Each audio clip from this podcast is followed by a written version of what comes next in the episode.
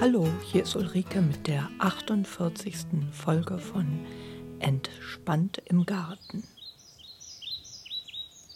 Ich berichte wieder das Neueste aus dem spannenden Alltag einer Hobbygärtnerin. In dieser Folge geht es um Jahreszeitliches, um Rüsselkäfer und andere Gartenschädlinge, Gartenforum und noch so einiges mehr. Ich habe alles wieder in Kapitel unterteilt, so dass man von einem Thema zum anderen springen kann. Und los geht es damit, was im April so los war. Der April 2014 war ja extrem warm und trocken. Einerseits war das total schön, man konnte also richtig viel im Garten machen bei schönem Wetter, das richtig toll genießen. Andererseits war es auch ordentlich trocken. Ich hatte auch den Eindruck, dass wegen dem sehr warmen Wetter die Bäume kürzer geblüht haben. Äh, es blieb weniger Zeit, so schöne Fotos zu machen von blühenden Bäumen, weil die auch sehr schnell äh, praktisch in Blätter übergingen, sozusagen. Also die Baumblüte war deutlich kürzer meinem Empfinden nach. Es ist viel zu tun im Garten gewesen. Ich war gestern noch da, das artete also richtig in Arbeit aus. Im April liegt unter anderem ja an, die Beete noch vorzubereiten. Ich habe also den Garten jetzt quasi einmal durch, die ganzen Beete umgegraben, von Unkraut gesäubert. Es gibt natürlich wie immer noch ein paar Restecken. Und ich habe mich gestern um eine Problemstelle im Garten nochmal gekümmert. Ich habe da so Areale, die schwer zu jäten sind. Also eine Stelle war das gestern zwischen einer Spalierobstreihe und dem Gartenzaun. Da ist halt so ein oller Streifen, so 30, 40 Zentimeter, halber Meter, der von der einen Seite von so einer Hecke droht zugewuchert zu werden, Ackerwinden und was man da alles noch Tolles hat. Äh, da habe ich äh, das nochmal probiert zu mulchen und zwar mit Pappe, die wir von Renovierungsgeschichten zuhauf noch haben in der Garage und darauf dann Häckselgut verschiedenster Art ausgebracht. Ja, das war ganz schön anstrengend gestern. Und ich habe meinen Mann dazu überreden können, mir Bohnenstangen anzubringen. Es stehen jetzt also fünf Bohnenstangen im Garten. Mit den Bohnenstangen ist das ja immer so eine Sache, die anzubringen in der Erde, das ist gar nicht so einfach. Ähm, mein Mann hat also erst ein Loch gegraben und dann haben wir uns von einem Nachbarn so eine schwere Eisenstange ausgeliehen, die einiges an Gewicht hat und unten spitz ist, wie so ein riesiger Eisenstift. Und der wird dann zusätzlich in den Boden gekloppt und rumgerührt, sodass man noch so ein bisschen tiefer in die Erde bohrt und dann da irgendwie die Bohnenstange reinrammt. Ich hatte ja ganz am Anfang hier von dem Garten-Podcast äh, mich darüber beklagt, dass an vielen Stangen die Stangenbohnen gar nicht halten.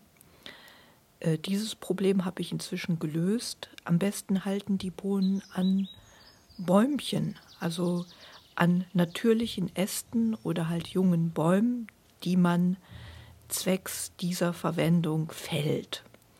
Wir haben in der Nachbarschaft ein brachliegendes, wildes Areal, wo sich Birken und Ahorn und so weiter selbst aussät und wächst. Da ist eher von Vorteil, wenn man da mal den einen oder anderen Baum fällt, weil die da eh zu dicht wachsen. Also die, diese Bäumchen habe ich dann dazu jetzt genommen und abgesägt. Und die Rinde von dieser Stange hat dann die ideale Beschaffenheit für die Stangenbohne, die da gerne dran hochklettert. Das machen sie ungern an gekauften Stangen. Im Baumarkt gibt es ja diese mit Kunststoff beschichteten Eisenstangen da rutschen die Stangenbohnen ab und sie rutschen auch ab an glatten Holzstangen, die man kaufen kann. Ja, Diese Bohnenstangen sind also glücklich im Boden und harren der Bohnenausäung. Das wirft natürlich die Frage auf, wann man die Bohne denn jetzt aussät. Dieses Jahr ist ja soweit alles durcheinander. Es ist ganz früh warm, der Winter ist so gut wie ausgefallen und nach den phänologischen Anzeichen ist die ganze Vegetation mindestens drei Wochen früher dran wie üblich. Äh, Bohnen werden klassischerweise erst nachdem die Eisheiligen vorbei sind im Freiland ausgesät. Also nach dem 15.05. nach der kalten Sophie ist die Empfehlung.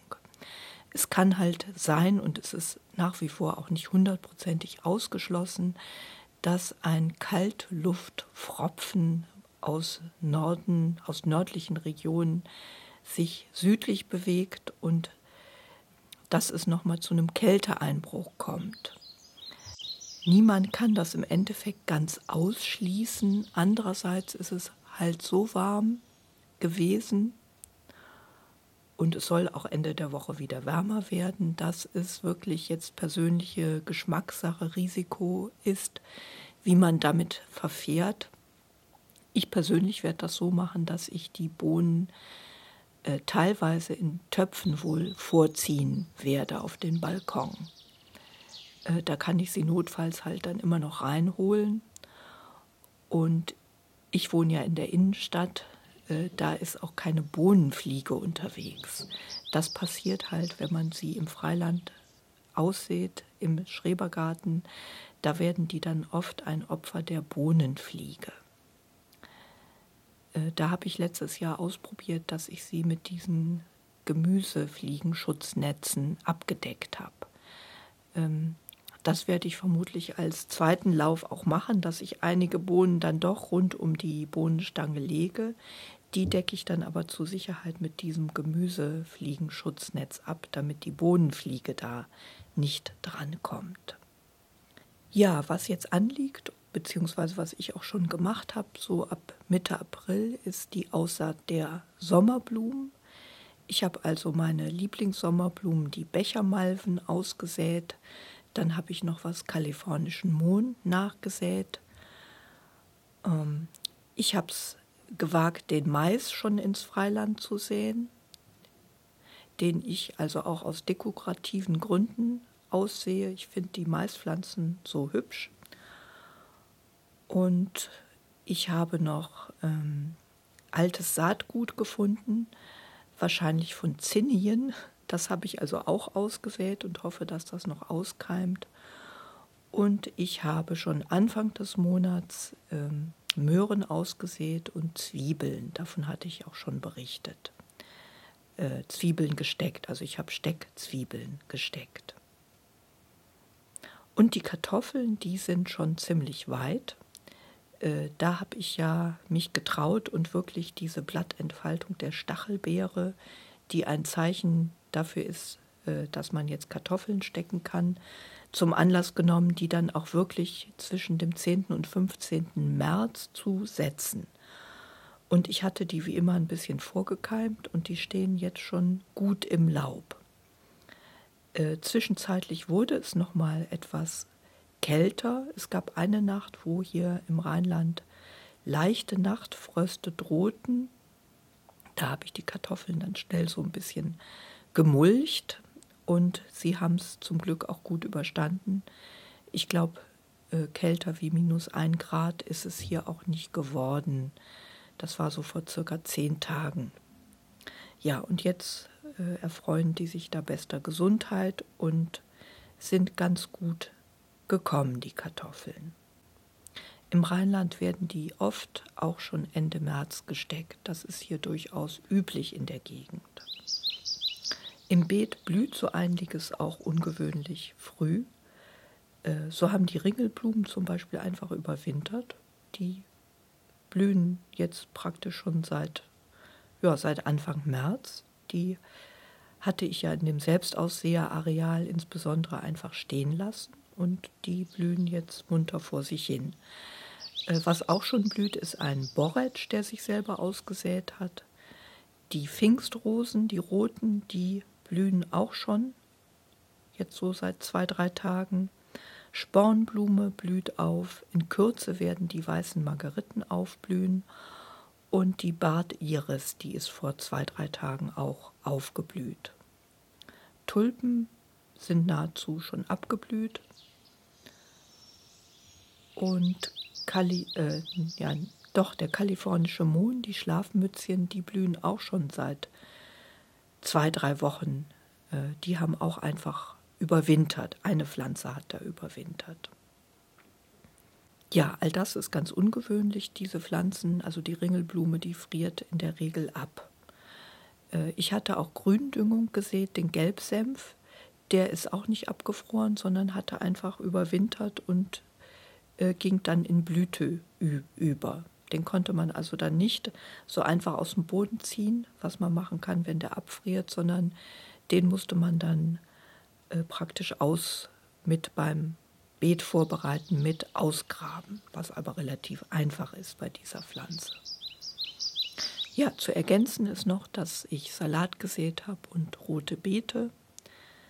Ähm, man kann jetzt eigentlich ähm, fast alles ins Freiland säen. Da ich wenig Platz habe, habe ich natürlich nur eine bestimmte Auswahl, die ich immer anbaue. Und man kann pflanzen. Ich kaufe ja auch häufig Pflänzchen auf dem Wochenmarkt. Und ab Mitte des Monats kann man, wenn man auf Nummer sicher gehen will, dann die wärmeliebenden Pflanzen wie Tomaten und so weiter ins Freie setzen. Einige Kollegen hier haben sich da schon vorgewagt. Wie gesagt, wir haben hier eine milde Klimazone und das ist halt persönliche Geschmackssache, Risiko, ist aber durchaus denkbar. Noch zu den wärmeliebenden Pflanzen gehören Paprika, Auberginen, Chili und so weiter. Bei Bohnen insbesondere habe ich die Erfahrung gemacht, dass wenn man die so bei nasskaltem Wetter sieht, dass die dann oft nicht gut kommen. Also da äh, sollte es schon wärmer sein oder wenn man jetzt starten will, wie gesagt, dann lieber im Topf vorziehen. Nachzutragen sind noch Sonnenblumen, die ich ausgesät habe und Zucchini. So, jetzt aber zu einem Gartenflop, den ich gelandet habe.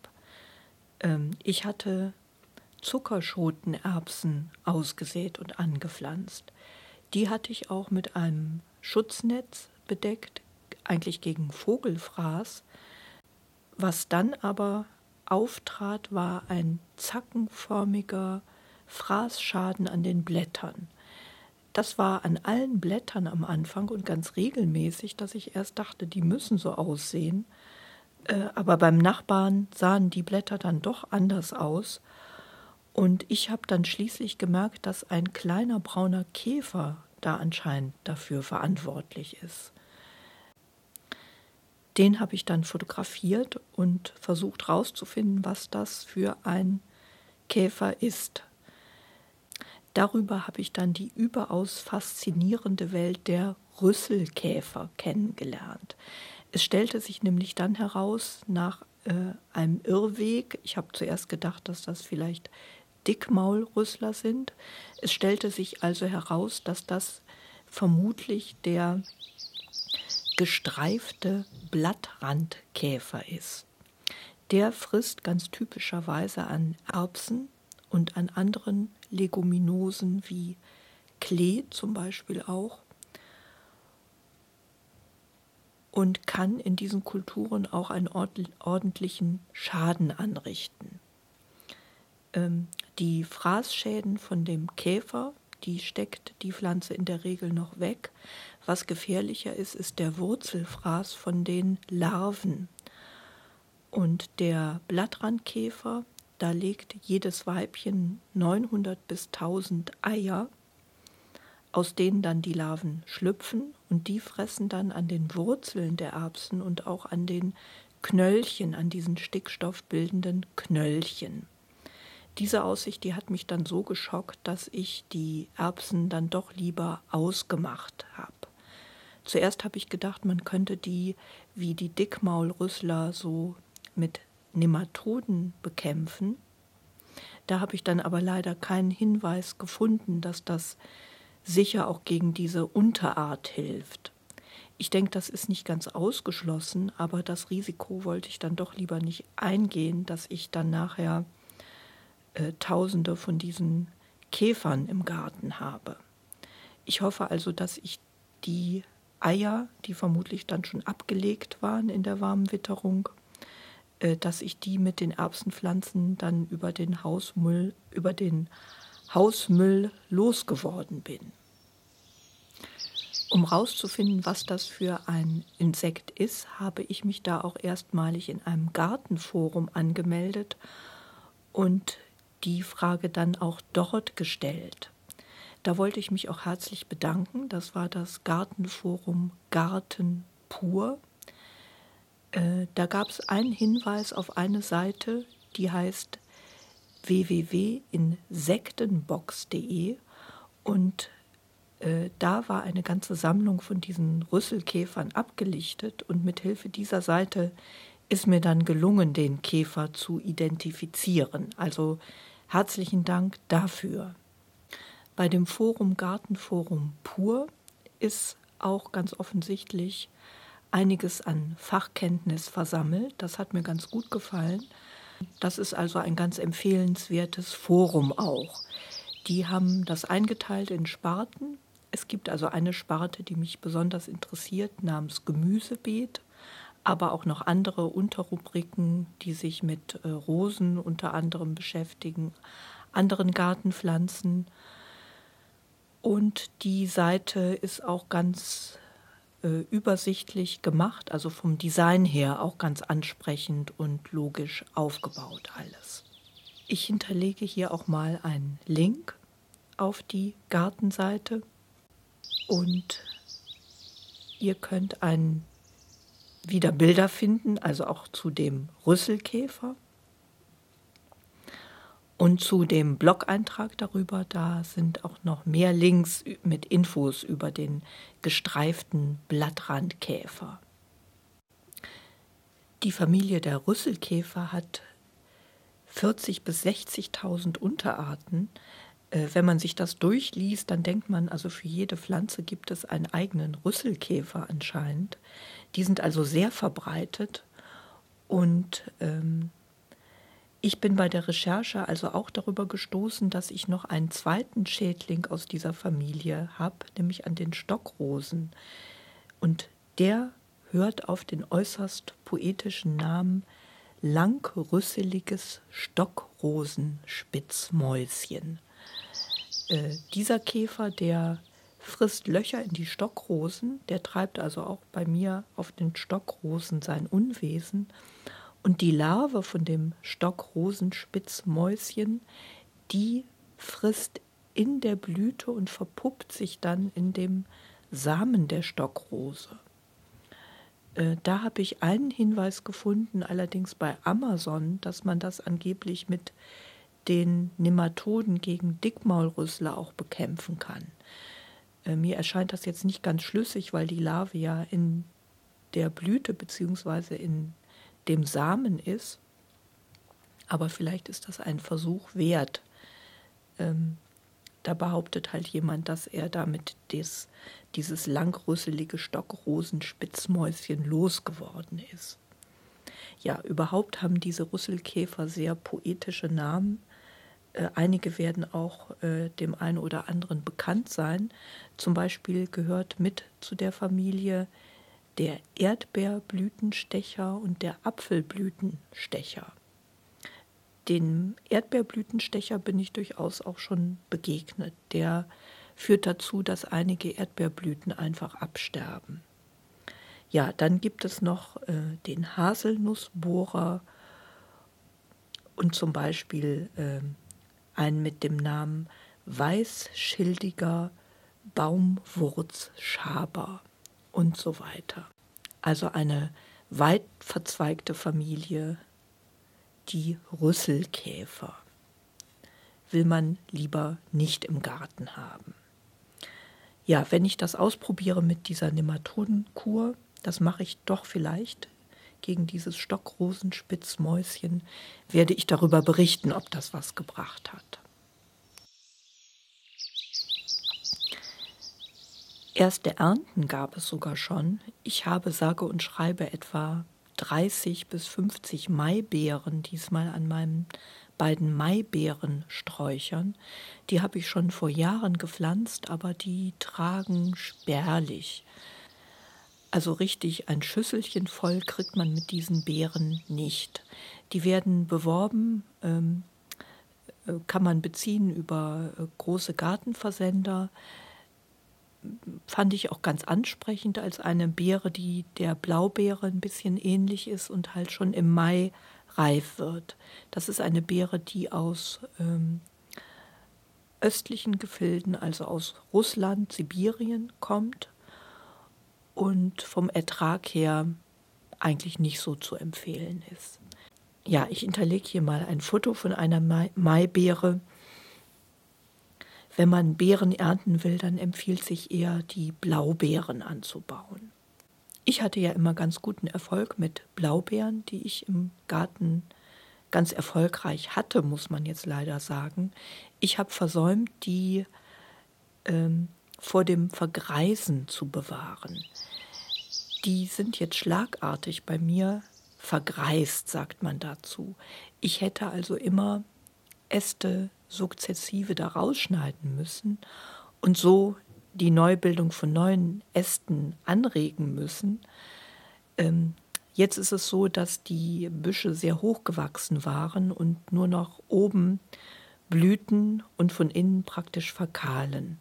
Ich habe die jetzt deshalb dieses Jahr etwas radikaler zurückgeschnitten, habe schon beobachtet, dass die dann auch ganz brav unten wieder austreiben und habe mich jetzt dazu entschlossen und hoffe, dass ich dann nächstes oder übernächstes Jahr dann wieder Blaubeeren ernten werde. Die Blaubeeren, die brauchen bekanntermaßen einen sauren Boden. Da muss man den Boden dann entsprechend vorbereiten und Torf unterarbeiten oder Rhododendron-Erde, weil sonst die Blaubeeren kümmern, wenn man die in normalen äh, Gartenboden setzt der in der Regel ja eher Richtung kalkhaltig tendiert. Ich wollte noch eine Topfpflanze empfehlen, die überraschenderweise bei mir schon im zweiten Jahr überwintert, und zwar den Elfensporn mit lateinischem Namen Diascia.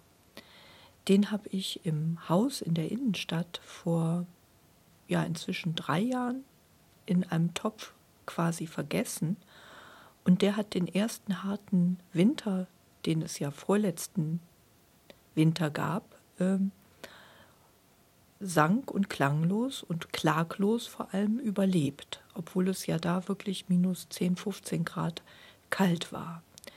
Äh, der Elfensporn, der hat kleine Blüten und eignet sich als Balkonpflanze, weil er etwas überhängend wächst. Ursprünglich stammt die Pflanze aus Südafrika, und ist seit den 1990er Jahren in Deutschland im Handel erhältlich.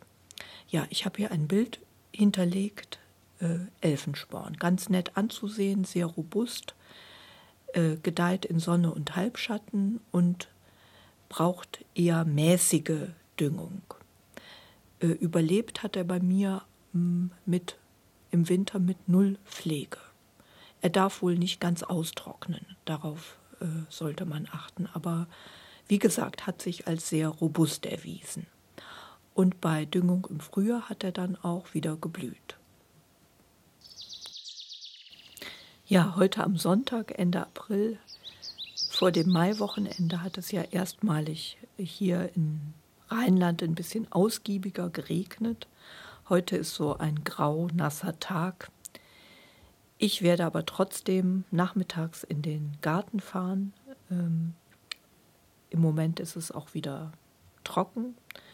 Was da ansteht, ist, dass ich ähm, Kompost aufsetze. Ich habe also so viel Unkräuter gejätet, dass ich da massig Material habe.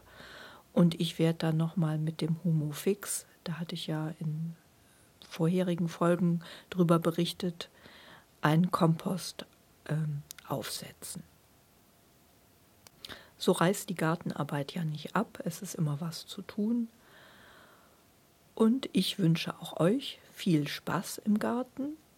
Im Wonnemonat Mai hoffen wir auf gutes Gärtnerwetter, Sonne und Regen. Und ich wünsche euch ganz viel Spaß und bis bald, bis spätestens in einem Monat. Eure Ulrike.